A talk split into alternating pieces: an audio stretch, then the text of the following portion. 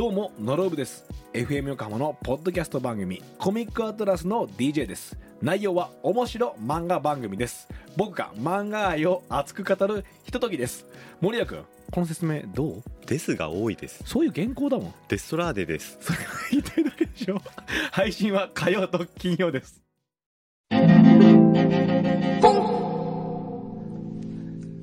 裏フューチャースケープ。プ。あれ？あれ？今日は参加人数が。豪華なはい。ゲストを お迎えしました。はい。今なんとタイトルコールまで一緒にはい言っていただきました。すみません。もう一発、えお一人で撮っといていいですか？ああ、そう今の。ですね。え、いいですよ。はい、お願いしおます。願いします。裏フューチャースケープ。はい、いただきました。ありがとうございますす。高鍋健です。ありがとうございます。こんにちは。いや今日はまあオンエアも出ていただきまして。ねえ、ありがとうございますとんでもない。です。あのー、20分ちょっとできました。いや、もうびっくりしました。朝、はい。本田さんが、え、渡辺健さんが、なんか、行かなくていいのかなって、メールが来てるんだけど、って。言ってるから、ええ。いやじゃあいやね、来ていただけるんだったらもう、本当にお願いしたいっていうのが。でも、、ケンさん、ラジオは、車の移動の時は聞くんですか？結構聞きますね。はい。やっぱりあのー手持ちの音楽だけだと、えなんていうのか、今何が起こってるのかとか、今何、どんな、みんなき、どんな気分なのかっていうのは、ええ。やっぱりラジオってすごく感じることができるので、うん。そうですね。はい。うん。いやーちょっと、これ、何？ん？何？いや、えっ、と、じゃあ先にちょっと業務、別業務だけやっといていいですか？いいですよ、いいですよ。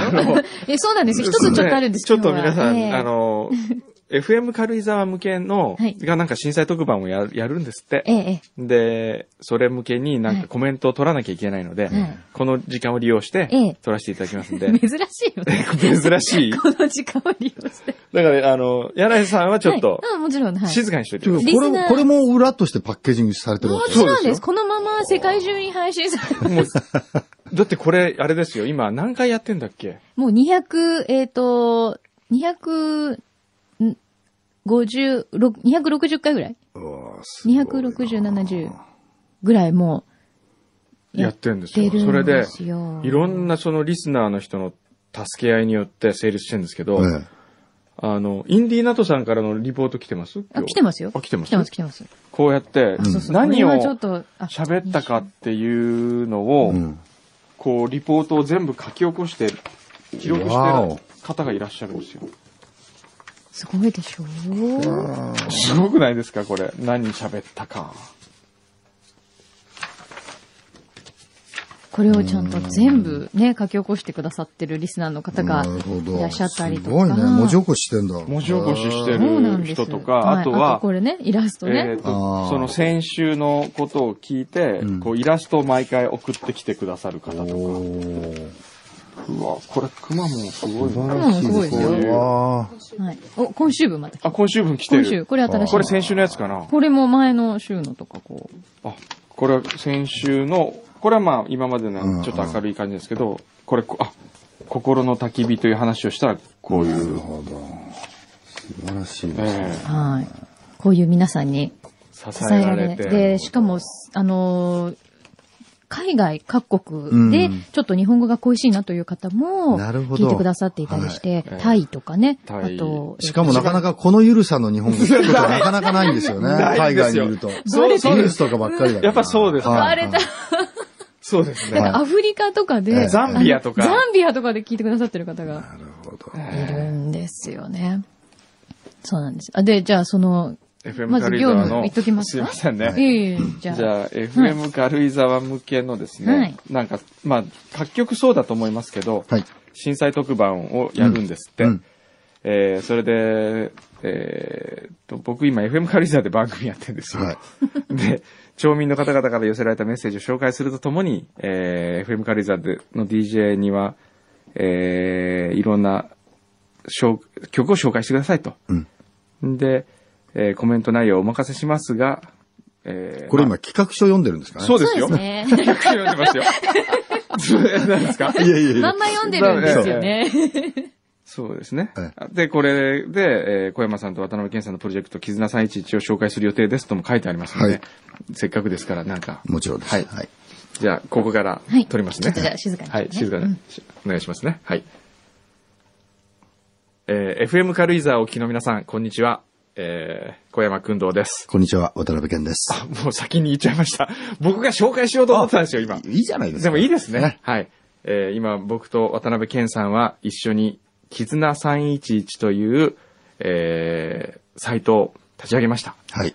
これはですね、えーこう、クリエイターというか、はいい、ろんなものを作っている、エンターテインメントコンテンツを作っている我々が、うんえー光となるような、はい。皆さんが聞いてくださった方がこう光となるようなコンテンツを作り、それを無償で各放送局さんに提供することによって、それをさらに広げていただいて、これ、あのね、なかはい。なかい一般の方に、今のはどういう意味なんだっていうのが説明難しいんですけれども、我々、やっぱり常にこう、版権とか、肖像権とか、はい。そういうものが、ある意味僕ら守ってくれてるわけですよね。ね。などこでも何でもかんでも使われないように。でもそれを全部取っ払って、ええ。とにかくこの、あの、地震に関することで、もう、僕らが発した、例えば音源、言葉、あの、映像、それはすべてええ、どんなことでもフリーですと。はい。使ってくださいっていう意味なんですよね。あの、そうですね。はいあの、コンテンツの差し入れですよね。はい。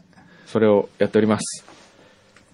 ぜひ、あの、軽井沢の皆さん、本当に、つながってみんなで。そうですね。ええあの、僕まだまだ、ねあの、長野の方、あの、山梨の方、いろいろ地震があったりもしますから、しましたから、はいあの、心穏やかではないかもしれませんけれども、あの、ある意味、本当に気持ちはみんな、今、一つになりつつあると思ってます。あの、温度も、おその思いの大小も、もちろん人によってそれぞれ違いはあるかもしれません。年齢によっても違いがあるかもしれません。でも、あの、何か向いている先は、一つになりつつあるっていう、そんな感じをすごくしてますので、はいあの、それを丁寧に、あの、相手が今何を望んでいるか、何をしてあげたらいいかっていうことを発想の起点として、はいあの自分たちにできる、本当に一つ一つ積み上げていくことを、あの、やっていきたいなと思ってますし、そういうことをみんなと一緒にやりたいなと思ってます。そうですね。もう本当にこれは、長く続けないと、そうなんですよそう簡単にはね。ここ1週間とか1ヶ月とか、ええ下手すると1年では終わらない？全然終わらないそういうものだと僕はもう、か、まあ、いいい意味で覚悟してるのええで、はいあの、それは本当に、あの、丁寧に、あの、長く力強くやっていきたいなっていうふうに思ってますので、はいどうぞあの、いろんな、あ分野で、いろんな、あの、場面でご協力いただいたり、あの、ご支援いただいたりできしていただけるとありがたいなと思います。。わかりました。あ、わかりましたって、僕がなんかこう、一緒にメッセージを送ってる立場だな、なんかゲストに迎えたような気分になってしまいました。で、ケンさん、あの、今日、あの、僕らで一曲何か選んではいえ、かけられるらしいんですけど。あの、たまたま、僕ね、本当これ、この2週間ぐらい前まで僕、くんどうさん全然ご面識もなかったんですけど、はい。あの、ちょっとここ、すごいここ2週間濃い、はい。あの、生活を、くんどうさんと一緒に、生活って別に一緒に同棲してるわけじゃないんですけど同棲してるわけじゃないですよ。気をつけて。してまして、はい。あの、ぎよく考えてみたら、はいあれ、この仕事でご一緒してたんじゃないの？ね。っていうのが一個ありましてですね。はい。あの NHK で、えー年末にいつもやっております、坂の上の雲という番組で、えー、くんどうさんはこれの主題歌の作詞をしていらして、僕は、えー全体の、まあ、ナレーションを担当して、僕まだ仕事だから終わってないんですよ。あ、まだ来年分は取った、今年の夏に、ええ最後の。全部編集が終わってからナレーションを入れるんで、え僕は一番、あの、最後の仕事あ仕事になるね。はい。まあ、あの、その後の、で、あの、スタジオワークはあるんですけど、はいはいえー俳優部としての最後の仕事になるので、はあはい。そうですか。じゃあ、その曲、曲をはいスタンドアローンという曲ですが、えーそれをお聴きください。OK ですか？はい。はい、OK です。ああ、これが、これ FM 軽井沢ね、FM 軽井沢よそう はい。け OK ですって言っても切れてないんですよね。こ切れてないの上のやつはね。これも全部丸ごと含めて、あはい、ポッドキャスト。そっか、え、本当にまだ2週間なんですか？うんとお二人、まあえっと2、3週間。初めてね、あの、ちょっと事務所にお伺いして、全く全然別の話で、はい。あの、まあ、あの、一緒ちょっと、になんかやりますか？やれることがあるといいななんていうのがあって、ええ。それでロスへたまたま、くんどさんがいらっしゃる機会があって、ええ。お俺じゃあ行くわって言って、はい。まあ僕が追いかける形になったんだけど、僕が先に入って、ええ一しまあ一週間というか、五日六日ですよね。そうですね。ええあ5の、い。僕の家で過ごしていただいてですね。ホームステイ。ホームステイ。これがね、何がびっくりするって、はい。渡辺健さんの料理のうまさ。そうなの？はい。いやいや。ほん、だって、うん。朝、うん渡辺謙の包丁の音で目覚めるんですよ。トントントントントントントントン。いやいや本、当にね。そん、まあ、いそ悪いですけど、そんなに小さいアパートではないんですよ。あの、すん、あの、ベッドルームは3階で、3階で、あの、キッチンは1階なので、はい。なんか今ええね、なんかこう、2DK ぐらいの、なんかアパートい感じなんで。いやいや、まあ大きい。そんなに、あの、部屋数がないんですけど、でも、まあ、タウンハウスっていうか、あの、家なんですけどええ、あの、やっぱり僕は朝ごはんが一日のメインだと思ってるんで、ええ朝は結構気合を入れて、はい。お出汁から味噌汁を作り、すごい美味しそう。だってしかもそれね、和ばっかりじゃないんですよはい。パンケーキの朝とかもあるわけですよ。日によって違うの？日によって違う。で、パンケーキがまたね、なんかしっとりふっくらな、ヨーグルトがいや入ってるあーんで。それがなんかポイントらしいんですよ。ね美味しそう。はい。で、お昼はラーメンとかね。あ、麻婆豆腐も美味しかったラーメンも日本から持ってった、その、お店のやつなんで、まあ僕が作ってるわけじゃないですよね。ええでも、でもね、ええ、それを、ええくんどうさんはええ、毎日ええ、ケンさんにええ作らせ、作らせじゃないんですよ。僕が勝手にやってたわけいやだっていうか、僕のルーティンではあるので、だーからそこに、まあ、くんどうさんが来てもらう。はい。はいだって洗い物とかもすごいこまめなんですよ。も うしないよ、ちょっと。行儀良くなりました。僕、洗い物なんかほとんどね、普通しないじゃないですか。しないスタッフが誰が洗うとか。食べてるそばからケンさん洗っていくわけですよ。そしたら僕も洗わざるを得ないから。いやいや、嫁にはね、よく怒られるんですよ。ええちょっと世話しない。ええちゃんと食べ終わるまええで、座ってなさいとかって怒られちゃうんですけあど。、もうじゃあすぐお片付けしたくなっちゃはいうタイプなんですね。はいへえ。すごいですよ。あと僕何が感動したというか感心したかというとえ、え。ちょっとしたうん。お惣菜の残り物とか、はい。それこそごまあえみたいのはい。の、ひと、一つまみ分ですよ。はい。普通だったらうん捨てるようなものをはい全部ラップではい。冷蔵庫に入れてはい、次の日それを食べるんですよ。それもう渡辺家は当たり前なんです、ね。でも、それはしませんか？いや、しますけど、うんあの量は僕しないなっていうぐらいの、まあ、さそれが食っちゃうよな、みたいな。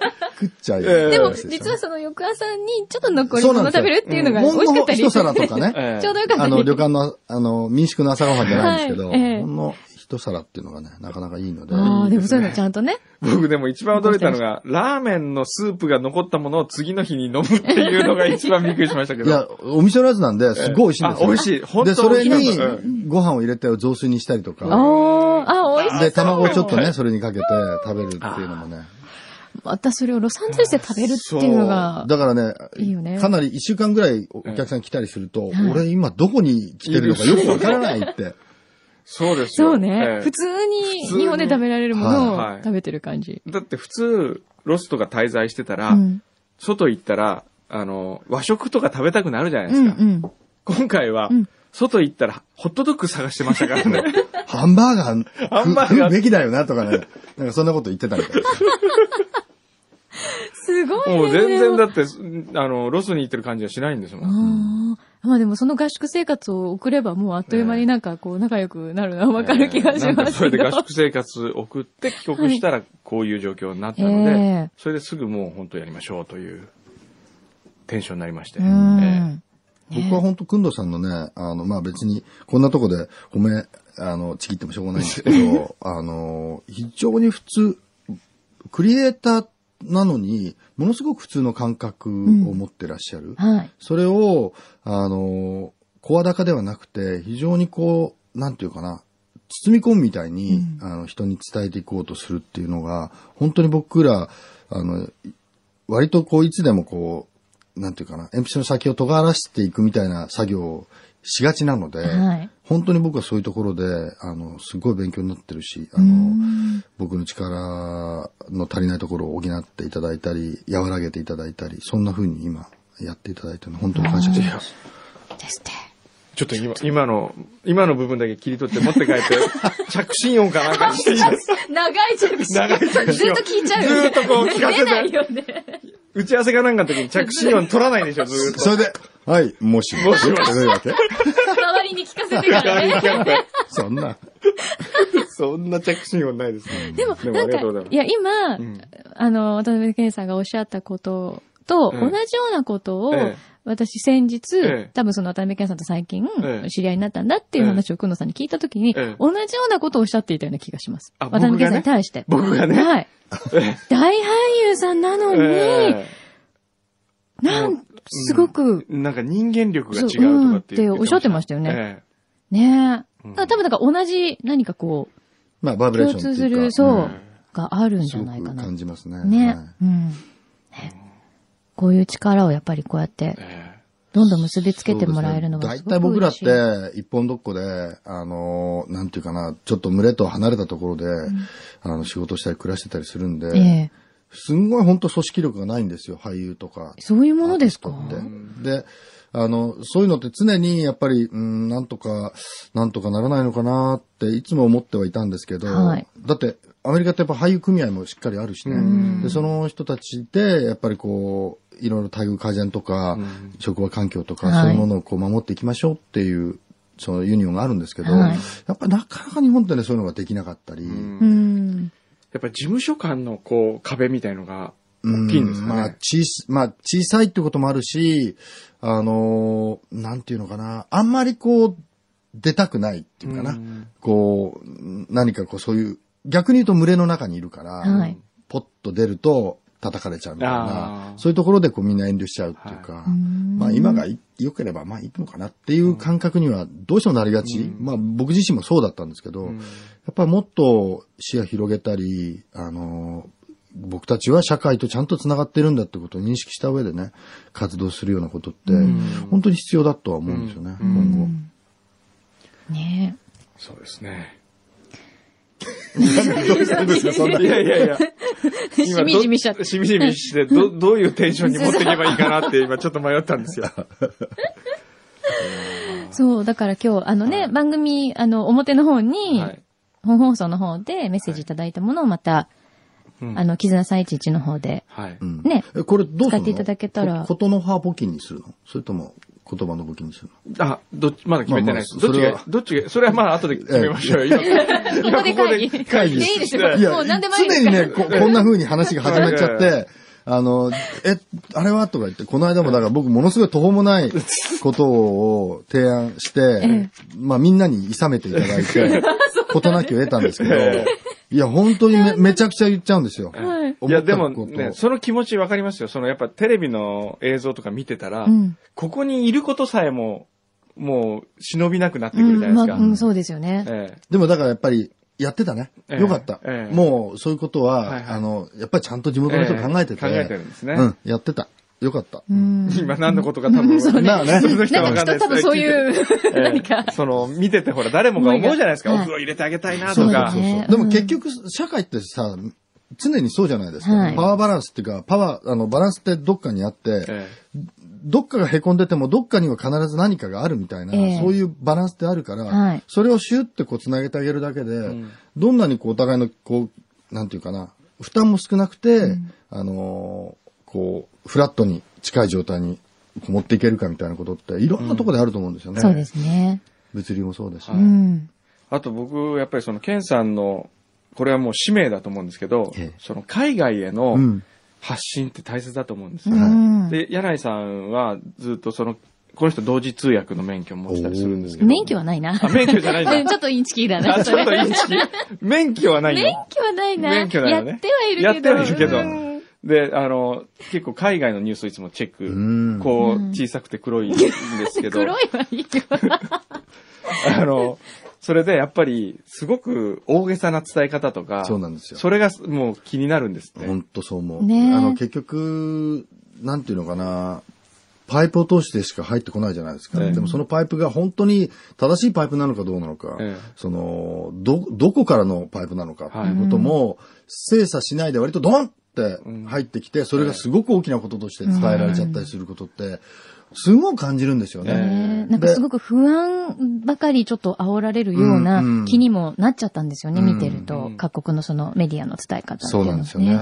だからそこをやっぱりもうちょっと温度っていううか、ん。しっかり、こちらの状態っていうのをしっかり見てもらってうん、それを伝えてくれるっていう。それってだから、あの、僕もそうなんだけど、やっぱり向こうに行って初めてわかることっていっぱいあったんで、ええ。だから、その、まあ、あの卵が先か、鶏が先かになっちゃうんだけど、ええ。本当にもっと、あのなんていうかな、感覚みたいなものを知ってほしい。うん。外国の。はい。うん。そうですね。その中で、その自分たちの考え方と、その外国の考え方と、まあ、ある意味で言うとメディアの考え方だったり、報道の仕方の考え方、あの、あり方だったりとか、そういうものって、本当にこう、常にそこに流されているのが、事実であるか真実であるかっていうのは分からないじゃないですか。うんそうですね。そういうものをきちんとこう見分けたり、あの、精査するだけの、やっぱり、その、ある種の感覚みたいなものを、はい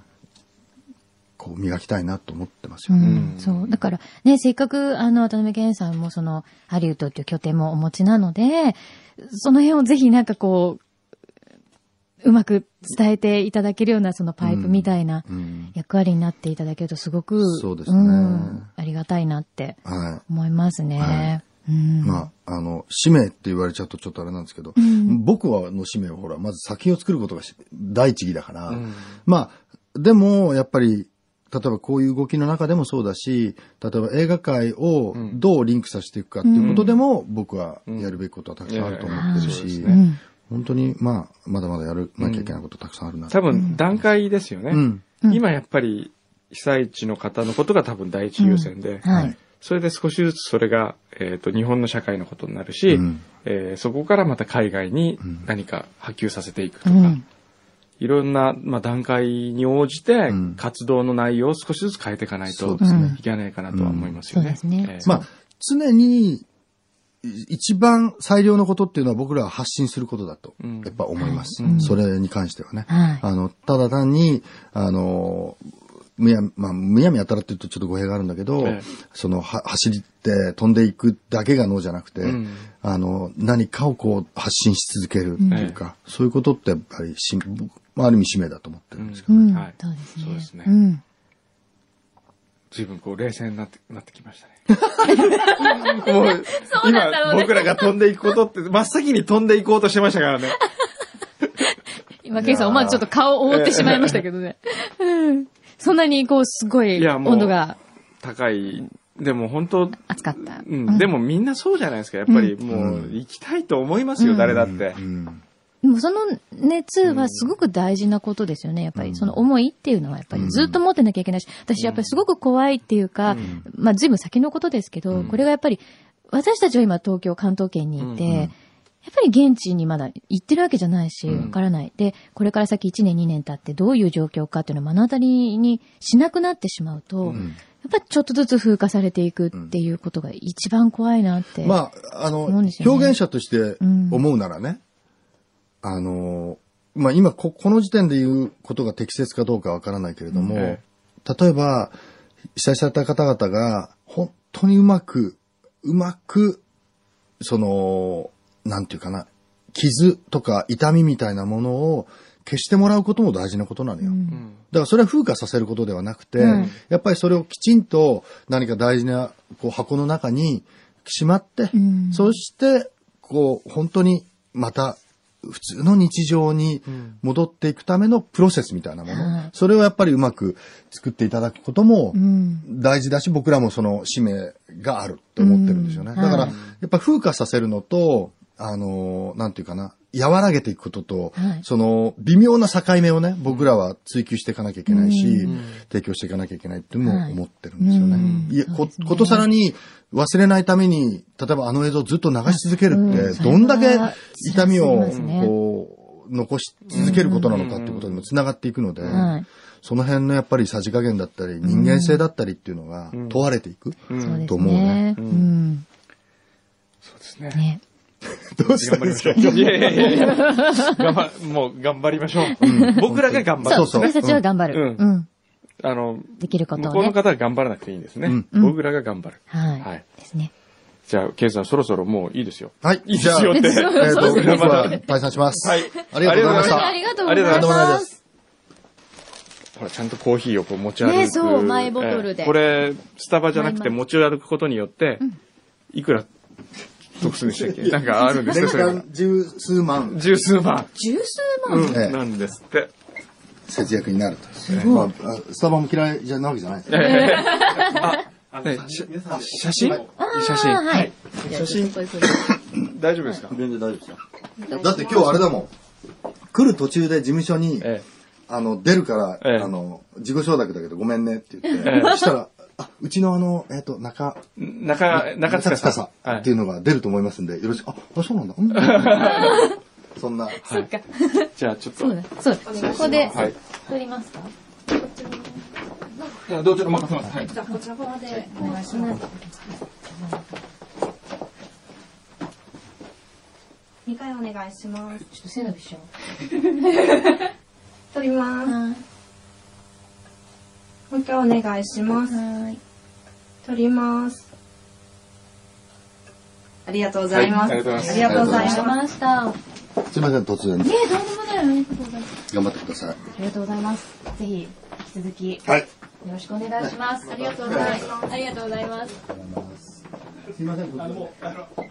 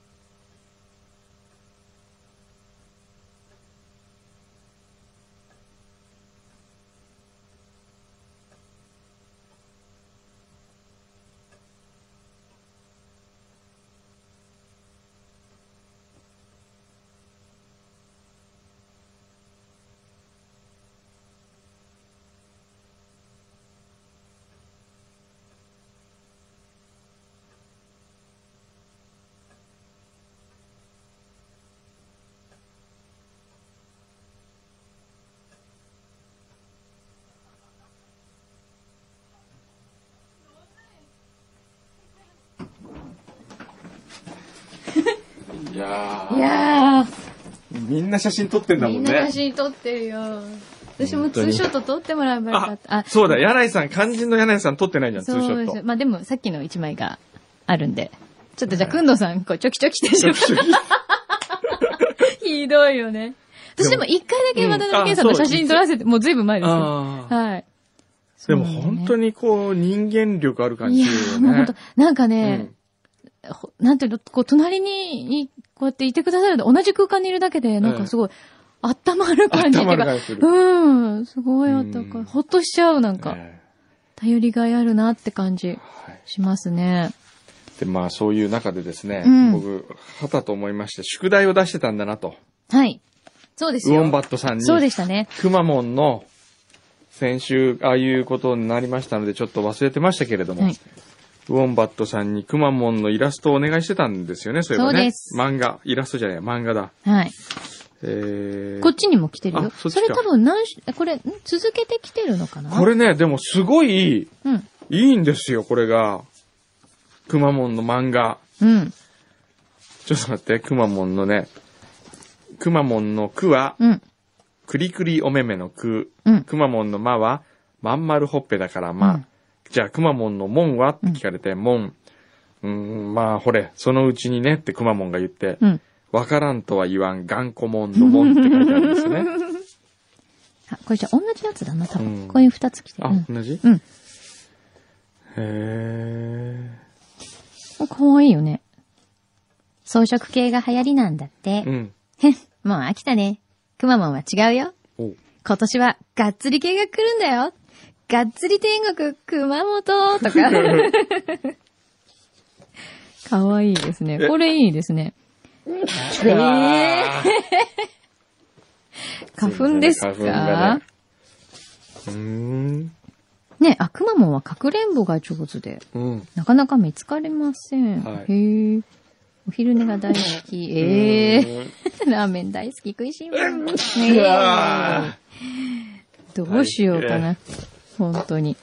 そうですよ。これをじゃあまた、熊本、熊本も元気になってもらって、ええ熊本のパワーを、やっぱり被災地の方にも届けてもらえるよううんに、届けたいですねはい熊本には頑張ってもらわないとね。はい、そうですね。ね。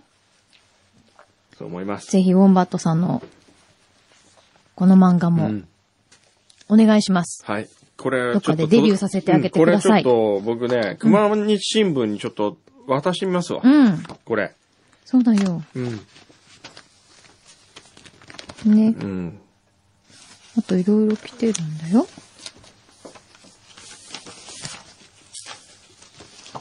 うーん。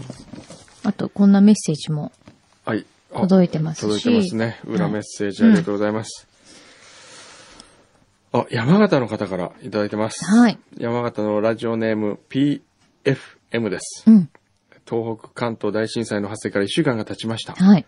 被災地の隣の県にある山形の状況は、宮城、岩手、福島から約2600人の被災者の方が避難しています。うん。まだ収容には余裕があるようです。うん。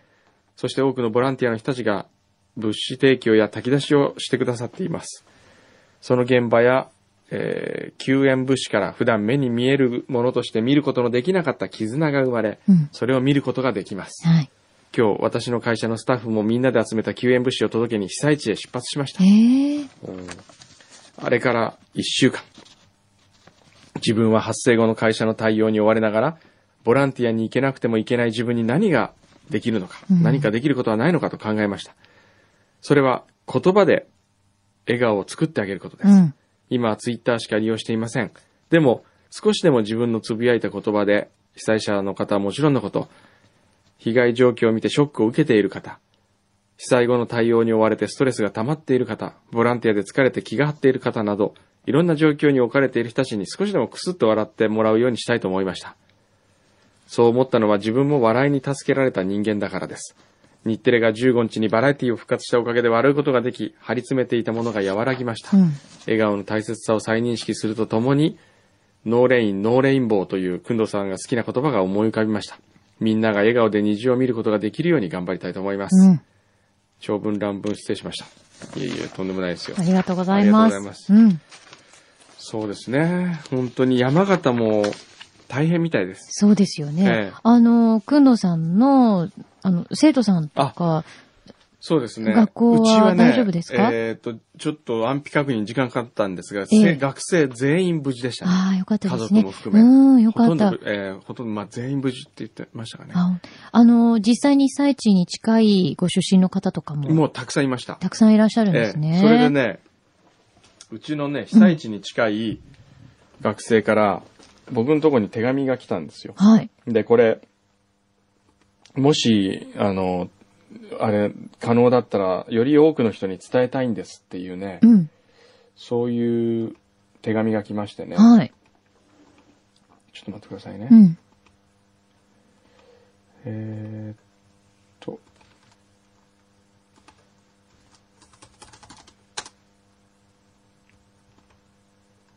長文ですみませんっつってね、うちの大学の小島千秋っていう、うん。女の子からはい。もらった手紙ですね。はい。えーまあ、いろいろずっと、えー石巻なんですって、はい。えー親族が。ええ。えーという場所で被災しました、うんありがたいことに全員無事であることが分かりましたが、うん家は冠水しており復旧にはそどれだけの時間かかるか分かりません、うん。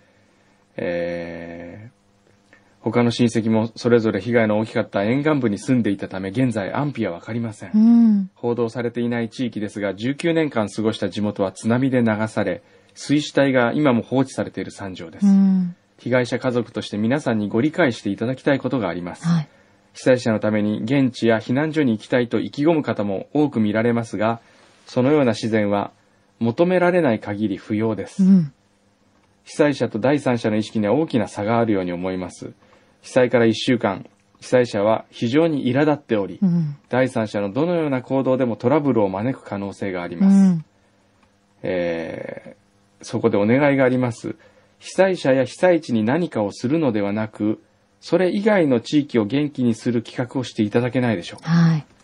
えーまたツイッターやネットをしない方たちに有用な情報を伝えていただくだけでもとてもありがたいです。うん今回の震災についての情報格差が本当にひどいものだと肌で感じています。うん。買い物に行くとお年を召した方に限って買い占めをしているように思いますし、放射線のことなどにも数字に振り回されている方がとても多いように思います。えー今、一番危惧していることは何か大きなことをしたいという学生や一般人が被災者や安否を確認しに現地に入った家族、行政、自衛隊の邪魔になるような行動をすることです。うん。そのような形を制御することも、抑制することも今大切なことだと思います。うん。何かしてあげたいと思ってくださる皆さん、本当にありがとうございます。感謝しきれません。という小島千秋。うん。こういう。はい。だから、すごく重要な、これ重要ですはうんメッセージですよね。そうですねん。あの、実際に、やっぱりいろんな、まあメディアでもそうなんですけど、ええまあ現地には今行かないでねうんっていうふうには言ってますが、ええ実際にやっぱり行ってしまっている方っていうのはう、ん、どのぐらいいらっしゃるんでしょうかね。僕ね、メディア入りすぎだと思いますけどね。うん、ちょっと、あのルートがあるのであれば、ええやっぱり救援物資だったりとか、うんだって、一日におにぎり1個2人で分け合うっていうところもまだあうるんっていうことを考えるとね。僕聞いたのはですね、ええある雑誌の記者さんが、はい。えー取材に行くんです、行ったんですって。うんで、やっぱりすごく食料たくさん積んで、うん。あの自分の食料としてね、うん。行くと、うん。もう見てらんなくなるんだって。そりゃそうですよね。だから自分が持ってった食料を、うん自分の食料をあげるんですって。うん。あげたくなる気持ちもわかるじゃないですか。うん。そうすると今度は、えっ、と、自分が帰れなくなってしまったりして、ガソリンなくて、うん。それで自分も、その、同じ被災者になるわけです。ねえ、そこでね。うん。行ってしまったがためにねそう、行ってしまったがために。うんそれで、えっ、と、炊き出しみたいなものの列に並んでるんですって。だからもう、本当にに、ミイラ取りがミイラになるみたいなもんで、そうそうそううん。それがね、やっぱり一番、もったいないし、だからこれね本当は代表取材で、えうん、そうなの。してほしいんだよね。なんかね、本当はそう。メディアが競って、なんかそうその取材をしなくてもっていう感じありますよね。そうなんですよね。でもちろんその一人でもね、ええ多くの、例えば今連絡がつかない方の声を届けたいとかっていうのはあると思うんですけど、でもそういう、例えばあの Google であったりとか、そういうところでのつながりでうん。皆さん検索できるように今なり始めたりとかね、してる地域もありますから、えうんだからそこをどこからどこまでね、映像で発信すべきなのかとか、いうのはすごい考えさせられますよそうですね。ね。だからね、あの、思ったの、今すっごいいっぱい現金とか、はい。い、ろんなところで協力を呼びかけてますよね。はい。だからね、よくよく冷静に考えると、ええ。今私たちここに行って、ええ。こういう活動をしてるので、え募金してくださいとかっていうサイトが実は結構あるんですよ。でね、はいはい。一瞬私も、え。あ、そっか、と思って、ええこういうところに、あの、ちゃんと使ってもらいたいからね、自分のやっぱり募金っていうのは。ついついそういうところに、ええやっぱり、あ、募金しようっていう気持ちになるんですけど、ええよく考えたら、ええちょっと変だなっていうのも中にはあるんですよ。はい。だからそういうのに惑わされないで、ううんん、あの、私自身がそうだったので、よく考えたら、うん。被災地に行ってこれだけ救援活動してるのに、はいこんなにブログにいろんなことがアップされてるのはおかしいなっうん。ていうサイトも実はあったんです。うん。だから、あまり言ってもないのに、うん。現状を一生懸命伝えようとしてる。そんな余裕あるわけないんですよね、本当は。うんうんうん。それだったら、やっぱりちゃんとした期間を通じて、そうね。うん募金も本当一元化すればいいんだよね。そう、いろんなところでね、やっぱりやってるから、どこがいいかっていうのは本当に、あと、サイトもなんかう、ん、国がな、こういう時国はな、ね、ちゃんと作ればいいのとね。思うんですけどね、本当一本化っていうのがね、うんなかなかできないですよね。そうだ、さっきのあの、渡辺圭さんの話じゃないけど、ええその、俳優組合みたいなのがあるとかね、うんそういうのもそうですけど、やっぱり何かそうやってメディアも一つにはい、こういう時はしましょうっていうなんか協定があると。あるとね。僕、いいですよねこういう時はね、やっぱり総務大臣とかがうね、ん。座長みたいになってう、ん。各マスコミをうん集めてね、うん。オタク今日はとかそう日オタクはどこ、日替わりでとかオタクはこれとかね、うんなんか作ったらいいのになと思うんですよね。ね、うん、一番いいよねって思ったりするんですけどね。うん。よし、はいなんか、元気が出てきたぞ。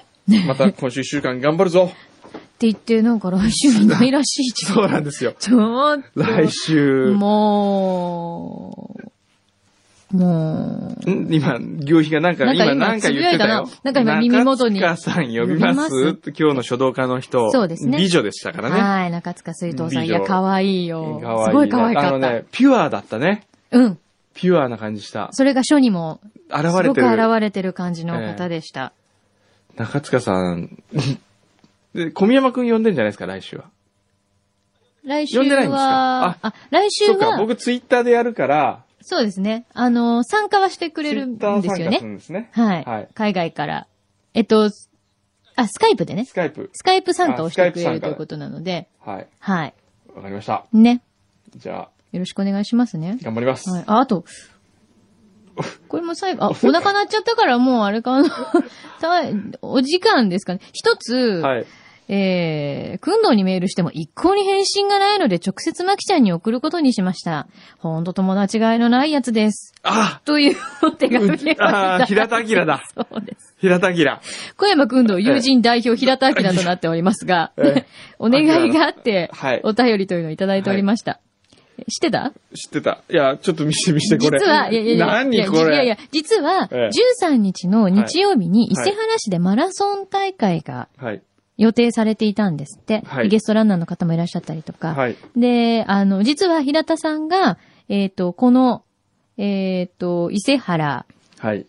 に、えー呼ばれて、はい。で、マラソン大会の歌を作りましょうとはい。いうことになって、はいマラソンのその公式ソングというのを作ったはい。そうなんです。はい。で、えーこの CD もいただいて、はい。で、よかったら、えっ、と、この時にミニライブもあるので、はい。お知らせしてもらえると嬉しいなっていうことだったんですが、はいえっ、と、13日のことでしたので、はいえー日曜日ね、先週のね。はい。で、まあ、こういったあの震災もありましたので、はいえー大会は中止になったとうん。いうそう、ことなんでですすよね。よね。はい。はい。これじゃあう、ん。ここでかけましょうよ。アキラは問題ないと思いますよ。これね、うん、今日はこの素晴らしい曲を聴き、素晴らしい曲を聴きながらお別れしましょうよ。これ聞いた？聞いてない。嘘嘘嘘。ちょ、ちょ、ちょ、ちょ、なんだっけ、生きてることは大変だ。違うよ。あ違う走るために生まれてきたという。走るために生まれてききた。全然違うじゃん、今。生きることは大切だって言ったよね、今。いや、それもあるん、あそういうメッセージ。ジソングなのあ、そういう曲もある。あるのあるのああ、なるほど、なるほど。はい。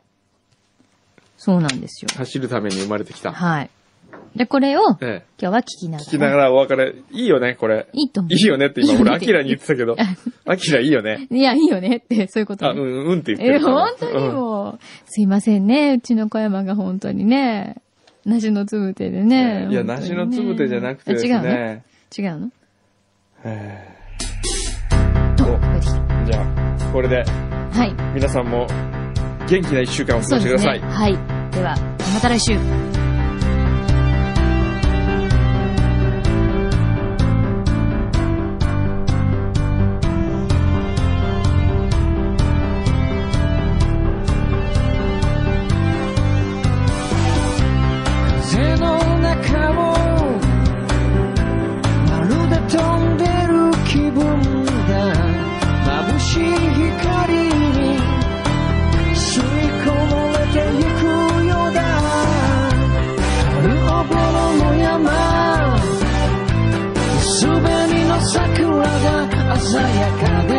で片町通りから振動を抜け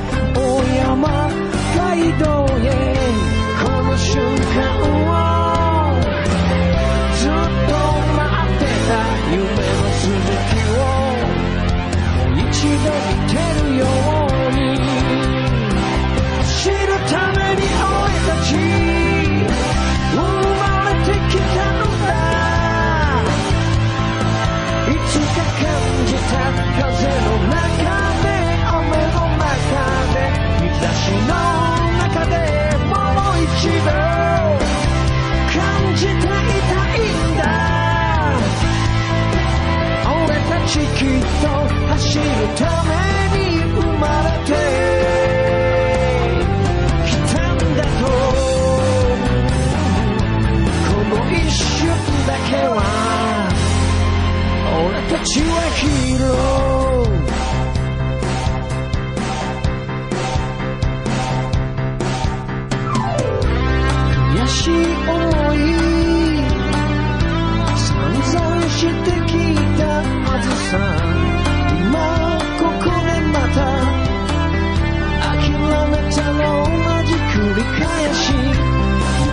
してやろうあの時のあいつにそうさあの時諦めた惨めな姿の自分に目指すは戦